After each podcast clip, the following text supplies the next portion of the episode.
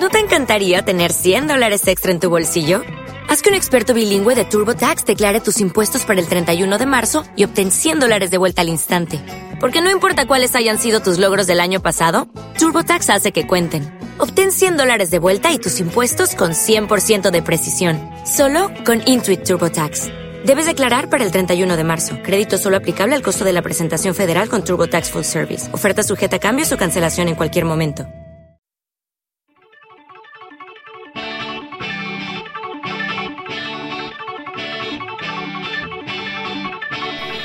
Bienvenidos a esta nueva edición de Hablemos de Gestión, un podcast sobre gestión de entidades no lucrativas preparado por la Fundación Gestión y Participación Social. Somos Irene Salgado y César Valencia de Fundación Gestión y Participación Social y la semana pasada dejamos pendiente continuar la conversación sobre contratación en las entidades no lucrativas. Conversamos ya sobre los contratos mercantiles, así que hoy tocaría contratación laboral. Por supuesto, como decías la semana pasada, Irene, una asociación o fundación puede contratar personal. Es más, el tercer sector contrata a muchísimas personas en nuestro país es intensivo en personal por la naturaleza de, los, de muchos de los servicios que presta. Por lo tanto, sí, sí puede contratar y contrata personal. ¿Y cómo se hace para contratar personal? Hola César.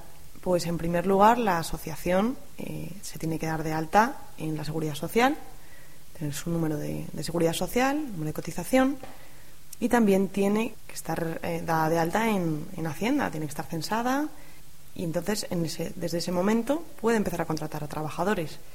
¿Qué ha de hacer? Tendrá que seleccionar al trabajador que necesite para, el puesto y celebrar con él un, contrato de trabajo en el cual se fijen igual la, identidad de las partes, la actividad que va a realizar, las funciones que va tiene, tiene ese trabajador en la, en la empresa y el salario, el salario que va a percibir.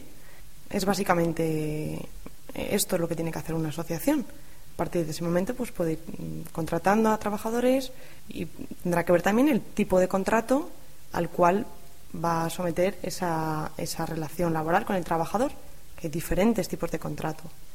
La verdad que la legislación laboral va cambiando, es muy cambiante, cada, cada año existen nuevas formas de contratación o se bonifican unas. Eh, ahora estamos en un momento que se está que se está fomentando la contratación indefinida y bueno, pues eh, ha habido una reforma entonces, pues tenemos eh, contratos indefinidos de varias clases, tenemos contratos de duración determinada, como pueden ser contratos por obra y servicio, que muchas veces en el tercer sector sí, sí se dan, porque bueno, pues muchas entidades reciben subvenciones públicas para periodos determinados, cubren a lo mejor un año, entonces se contrata personas por ese año hasta que llega la nueva subvención. Bueno, es una forma de contratación que, que se utiliza bastante. También hay de interinidad, pues las personas tienen sus bajas por enfermedad, por maternidad y bueno, pues siempre hay que contratar a otras personas por ese tiempo en que la persona no está en la empresa, en la asociación en este caso.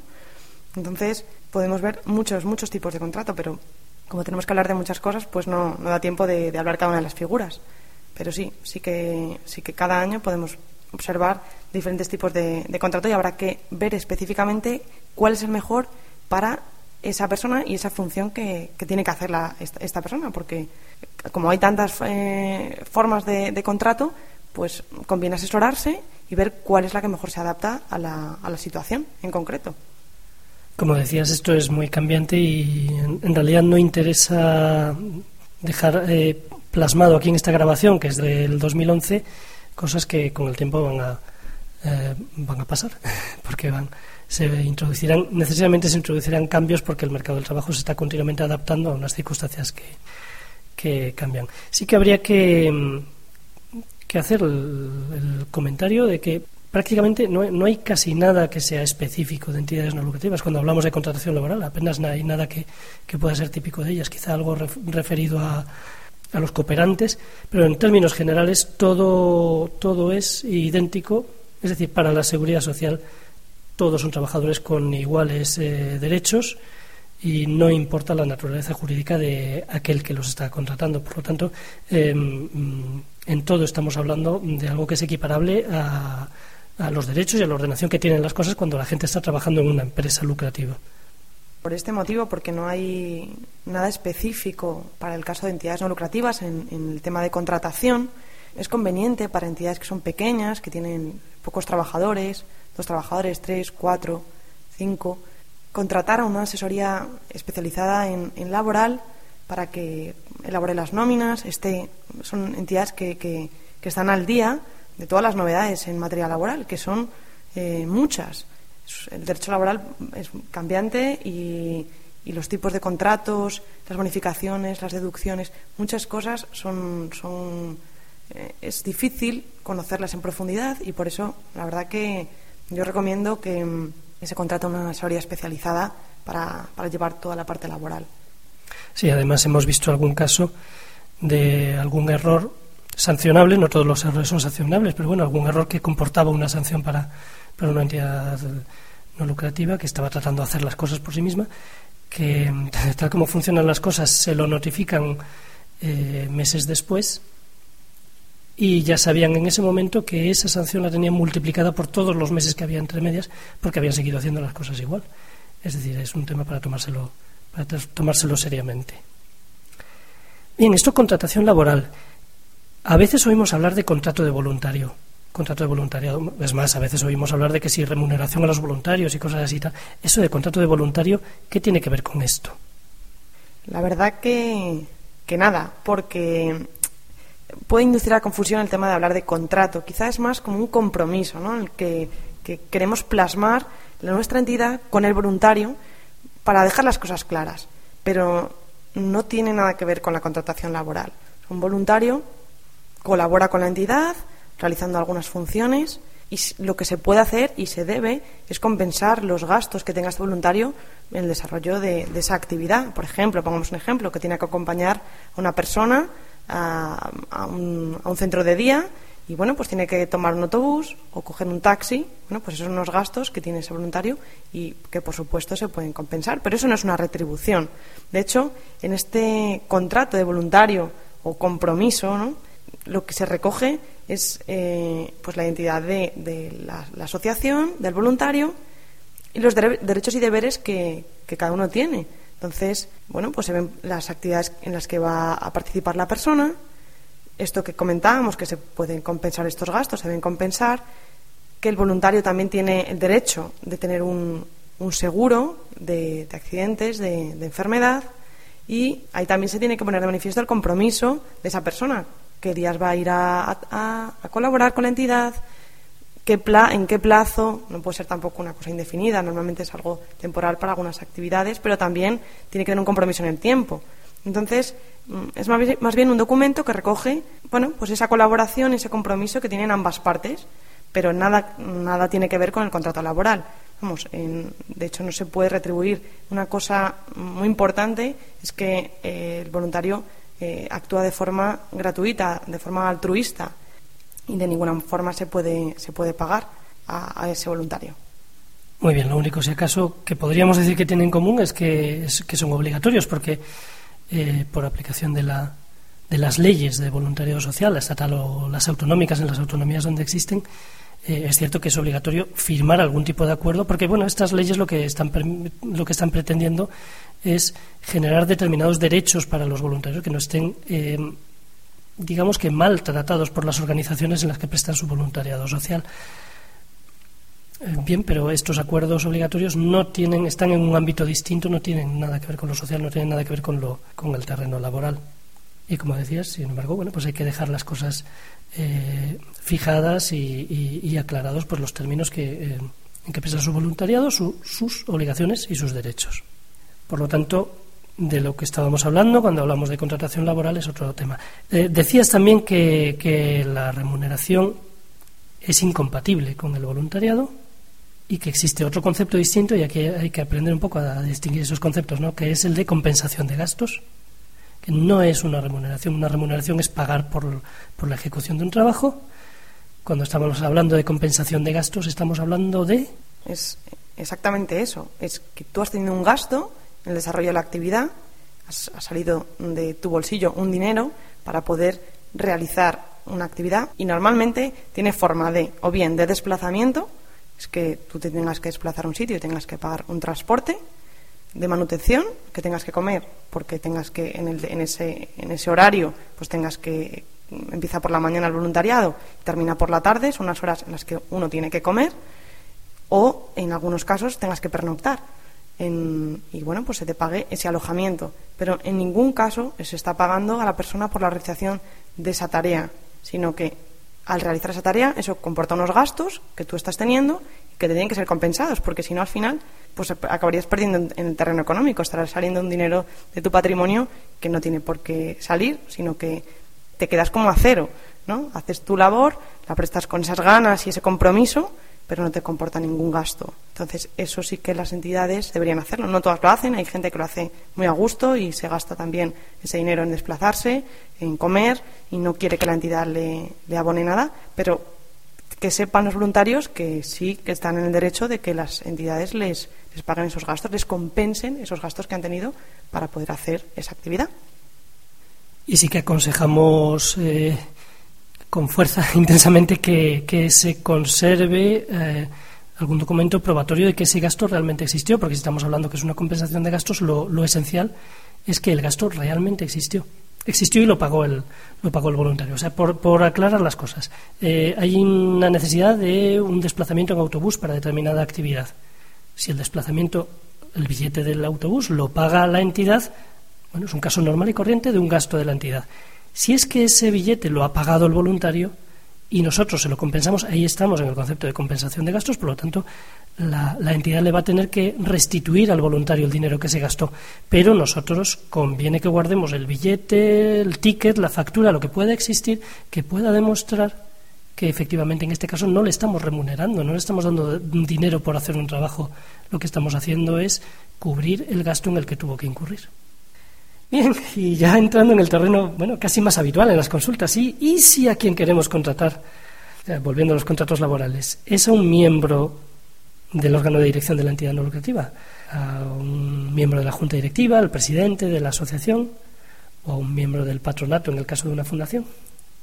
Pues César, este es el caso quizá más interesante y es verdad que es el que más se plantea en, en las consultas, en el servicio de asesoramiento pues tenemos que distinguir, porque la ley de, asociaciones, la ley orgánica y la ley de fundaciones, pues eh, tratan esto de forma diferente para el caso de, asociaciones y para el caso de fundaciones.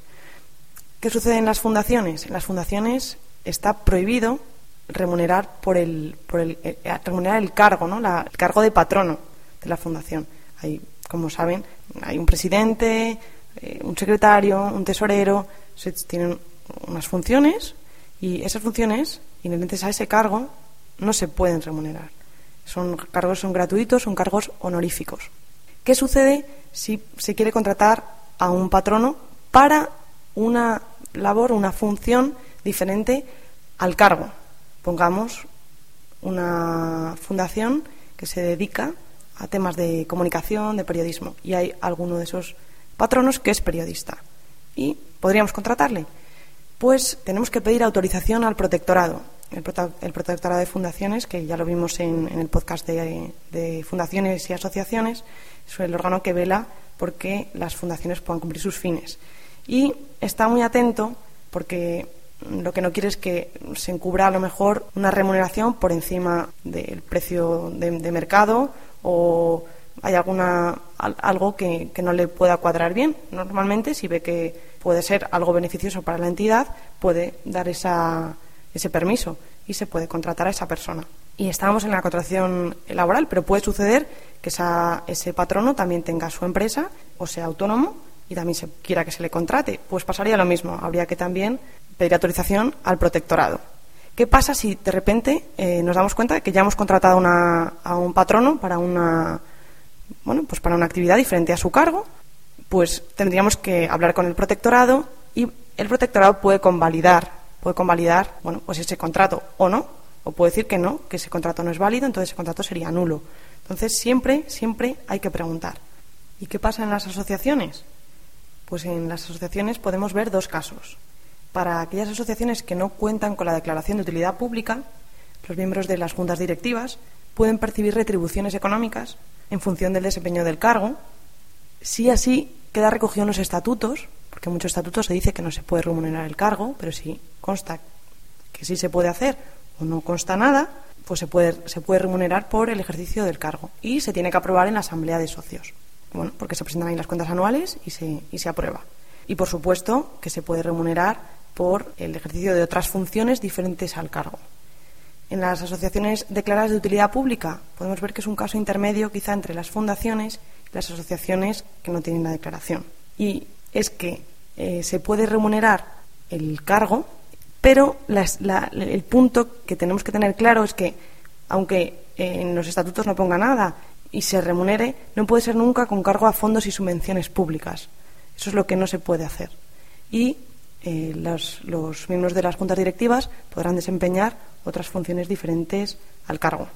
Eso también. O sea, es, es, el único punto que tenemos que tener cuidado. Que si se remunera el cargo, no puede ser con, con cargo a, fondos públicos o subvenciones públicas. Eso es lo que dice la ley. Sí, este es uno de los casos en que mm, apreciamos que el régimen al que están sometidos las fundaciones es más estricto que el de, que el de las asociaciones. O dicho de otro modo, las fundaciones no cuentan con una asamblea a la cual deba rendir cuentas su órgano de gobierno, que debería ser entonces, en principio, la asamblea quien controlará a la entidad. Por lo tanto, hay una, eh, un organismo público que se va a encargar de eso. Y podemos añadir que, como en el caso de los voluntarios, esos gastos que tengan los miembros de juntas directivas por, por el ejercicio de sus funciones, pues se pueden compensar, de hecho se deben compensar eh, en cualquiera de los casos, tanto para miembros de patronato como miembros de juntas directivas. Es una cosa importante, porque eso no significa que se remunere, eh, se retribuya a esa persona, sino que se están compensando, reembolsando unos gastos que esa persona ha tenido por, por la realización de una función, de una actividad concreta, y se reembolsan a la persona. Entonces, esto es importante saberlo porque, porque y tienen que estar, por supuesto, justificados, como decía César. Es importante que cualquier gasto que se vaya teniendo se tenga la factura correspondiente, el ticket correspondiente, porque para la contabilidad y para la asociación, pues es importante tener justificado y que no se, piense que hay una retribución encubierta, no, sino que se ha compensado un gasto que ha tenido esa persona, de, el presidente, el tesorero, cualquier persona de la junta directiva. De hecho, en la adaptación sectorial del Plan General Contable para entidades no lucrativas existe una, una cuenta específicamente destinada a eso, a, la compensación de gastos a miembros del órgano de gobierno. Bien, muy, muy brevemente, esto sigue teniendo todavía más, más derivadas. Eh, eh, hemos dicho que se puede, pero mm, luego las cosas tienen consecuencias. Entonces, habría quizá que, mencionar que puede haber consecuencias en el caso de remunerar a los miembros del órgano de gobierno a la hora de, percibir una prestación, una prestación por desempleo, puesto que, según parece, el INEM está equiparando al órgano de gobierno a lo que sería la patronal y cuando eh, alguien de la junta directiva termina su contrato, puede encontrarse con dificultades para cobrar esa prestación por desempleo. Por lo tanto, es algo que, sí que debe tener en cuenta esta persona. Bien, evidentemente, eh, lo suyo sería dejar de ser miembro de la junta directiva y, del órgano de gobierno y así em, eh, que así constase en el registro correspondiente para poder eh, facilitar esto. Otra posible derivada también eh, respecto a la exención de IVA, pero de esta hablaremos también cuando un día que hablemos de fiscalidad. ¿Y lo habremos dicho todo? Seguramente no, seguramente no lo hemos dicho todo, pero ha sido ya un podcast bastante largo sobre contratación y denle muchas gracias. hasta aquí esta edición de hoy de Hablemos de Gestión. Estaremos encantados de recibir tus sugerencias y preguntas en asociaciones.org barra Hablemos de Gestión. De nuestra parte, esperamos que esto haya sido clarificador. Continuaremos eh, hablando de dudas habituales de entidades no lucrativas. Será la próxima semana. Hasta entonces.